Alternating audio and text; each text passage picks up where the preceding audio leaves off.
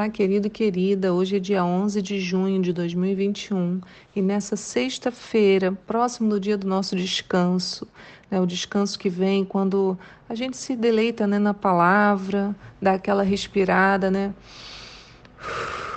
Sabe, chegou o dia para a gente descansar, tem o um final de semana, a gente ora, né? O Senhor vai renovando as nossas forças. Aqui é a pastora Nícia e temos três textos hoje. 1 Samuel 11, no verso 14 até o final, depois no capítulo 12 até o verso 22. Juízes 8 e Mateus 11, de 1 a 19. E a pergunta que eu tenho para você hoje é: se estivéssemos em um tribunal, quem você chamaria para ser a sua testemunha? Então, olha bem hein, que eu estou falando. Se estivéssemos em um tribunal, quem você chamaria para ser a sua testemunha? O profeta Samuel começou seu trabalho muito jovem. Ele foi fruto de muitas orações de sua mãe, chamada Ana, e logo pequeno, como retribuição ao milagre que lhe havia favorecido com um filho, Ana deixa sua criança sob a guarda do sacerdote Eli para ser treinado na profissão, né? É bonito assim acompanhar a vida de Samuel e as suas experiências com Deus. Ele vai aprendendo a ouvi-lo, a obedecê-lo, a reconhecer a voz de Deus e vai crescendo aos olhos de todos, né, ali daquela comunidade. Aqui no texto de hoje em 1 Samuel, acompanhamos já um Samuel na sua velhice. Ele estava decepcionado com o povo, não queria mais a sua liderança, né? esse povo exigia um rei, imitando as nações que viam ao seu entorno. Veremos esse episódio mais à frente no livro de Juízes, mas Samuel ficava ali observando, né? consagrou Saul ao posto de rei e convocou todo o povo para uma conversa. Em 1 Samuel 12, no verso 1, diz assim: Então Samuel reuniu todo Israel e lhes declarou: Eis que vos atendi em tudo o que me pedistes, e estabeleci um rei para governar sobre vós. De agora em diante será o rei quem marchará à vossa frente. Já estou velho de cabelos brancos e os meus filhos habitam entre vós. Fui vosso guia desde a minha mocidade até hoje, e aqui estou. Testemunhai contra mim diante do Senhor e do seu ungido, a quem tomei um único boi ou jumento. A quem defraudei e a quem oprimi? De quem tenho recebido presentes, a fim de que não finja não que, de que finja não ver a justiça, e eu vos restituirei. Olha só, as perguntas de Samuel são muito significativas, né? Será que, considerando todo o curso da nossa vida, nós poderíamos fazer essas perguntas publicamente? Veja que ele estava diante de milhares de pessoas e ali, como líder, ele se expõe, né? Ele pergunta se alguém sabia de alguma injustiça que ele havia cometido desde a sua mocidade. Não é fácil, né? O que, que você acha sobre isso, né? Dele ter feito esse tipo de exposição. Me parece um pouco arriscado, talvez desnecessário, por que, que Samuel fez isso? Eu fiquei me perguntando. Né, o que o levou a se colocar como em um tribunal, exigindo testemunhas a seu respeito? Né? Ele mesmo fala: Aqui estou, testemunhai contra mim diante do Senhor e do seu ungido. Então ele chama o povo para serem seus testemunhas. Será que nossos líderes políticos, pessoas públicas, poderiam fazer esse mesmo questionamento? Será que nós poderíamos tranquilamente nos expor dessa maneira? Quem você chamaria para ser a sua testemunha? Teria que escolher ou qualquer pessoa que te conheça poderia ser sua testemunha de defesa? Essa é a pergunta de hoje. Vamos refletir sobre ela. No caso de Samuel, o que, que o povo respondeu? Verso 4: Todo o povo, no entanto, exclamou: Tu não nos defraudaste, nem nos oprimiste, e de ninguém tiraste coisa alguma. E Samuel lhes afirmou: E Vé testemunha contra vós, e o seu testemunho é igualmente hoje testemunha de que nada achastes culpa, de que nada achaste culpa alguma em minhas atitudes. E o povo respondeu: Sim, ele é testemunha. Então não houve testemunho de acusação, apenas de defesa. Que vida bonita ele tinha a apresentar, né? Logo depois de receber esse testemunho, Samuel convoca o povo para agora testemunhar em favor de Deus e do seu projeto para aqueles homens. Quando eu li isso, eu entendi que Samuel estava apenas mostrando ao povo que o seu testemunho a respeito das maravilhas do Senhor foi um testemunho para corrigir as escolhas dos homens, o testemunho era fidedigno, era verdadeiro, porque afinal ele nunca havia defraudado ninguém, ele era confiável e por isso tinha autoridade para falar essas coisas. Eu acho interessante porque a autoridade é algo que temos e que é percebida pelas pessoas, ela não precisa ser provada. Se precisar ser ganha no grito, é porque possivelmente não é observada em nós. Claro que há exceções, né? mas fica para nós a lição. Samuel não precisava provar que as suas palavras tinham força de testemunho. Sua história e, a, e o testemunho dos que viveram com ele já dava conta disso. Né? Ele, não, ele não precisava falar, eis que o que eu estou falando realmente é de Deus, né? porque as pessoas o conheciam e sabiam que quando ele falava, ele falava em justiça.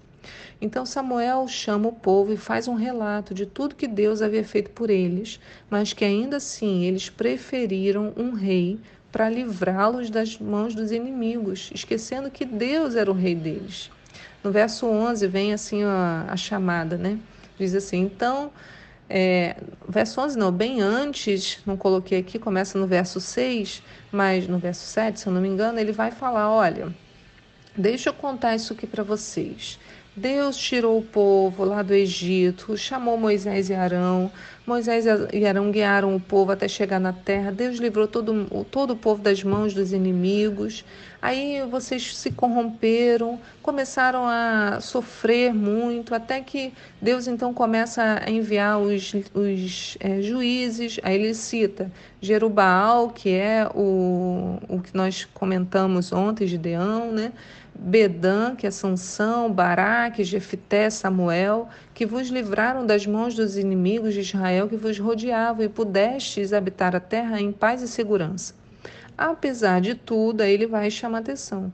Quanto, quando vistes Naás, o rei dos Amonitas, marchar contra vós, rogastes-me. Então ele fala: vocês pediram para mim, não, é preciso que um rei governe sobre nós. Quer dizer, eles olharam para Samuel e não viram Samuel capaz de livrá-los das mãos dos amonitas. No entanto, Yahvé, nosso Deus, é vosso rei. Sendo assim, agora, aqui está o rei que escolhestes, que foi Saul, aquele que vós mesmos pedistes, e o Senhor vos deu um rei. Se temerdes ao Senhor e o servirdes e atenderdes às suas ordens, e se tanto vós como o rei que governa sobre vós seguirdes ao Senhor vosso Deus, então tudo vos irá bem. Todavia, se não obedecerdes ao Senhor, se vos revoltardes contra a sua vontade, então a mão do Senhor pesará sobre vós, sobre o vosso rei.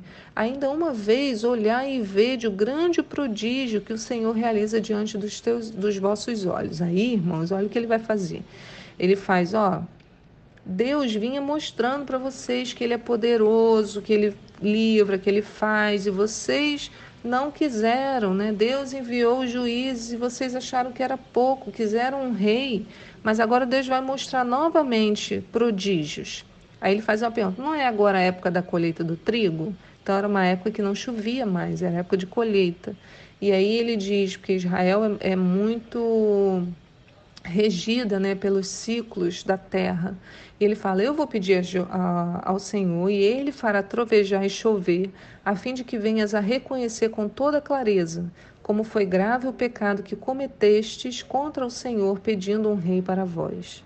Então Samuel invocou ao Senhor, e o Senhor fez com que viessem, viessem trovoadas e chovesse naquele mesmo dia.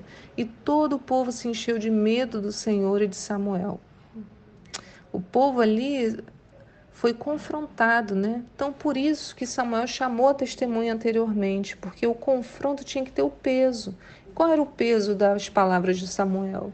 De que as pessoas sabiam que ele não ia enganá-las, não ia manipular, não ia, não estava fazendo isso para ficar com nada de ninguém.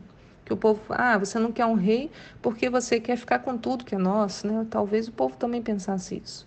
Então o povo fica com medo porque percebe que havia errado ao optar por um rei. Eles não precisavam disso e rejeitaram o próprio Deus a escolher esse caminho, ficaram desesperados e voltaram para Samuel pedindo ajuda, né?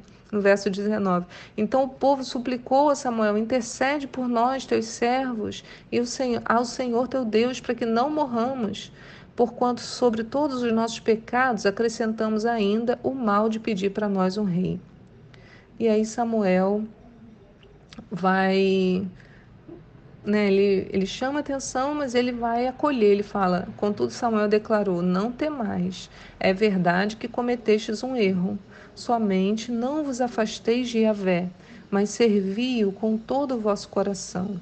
Não apostateis para vos entregares a ídolo de nada, que para nada servem, porque nenhum auxílio podem proporcionar, porquanto nada são.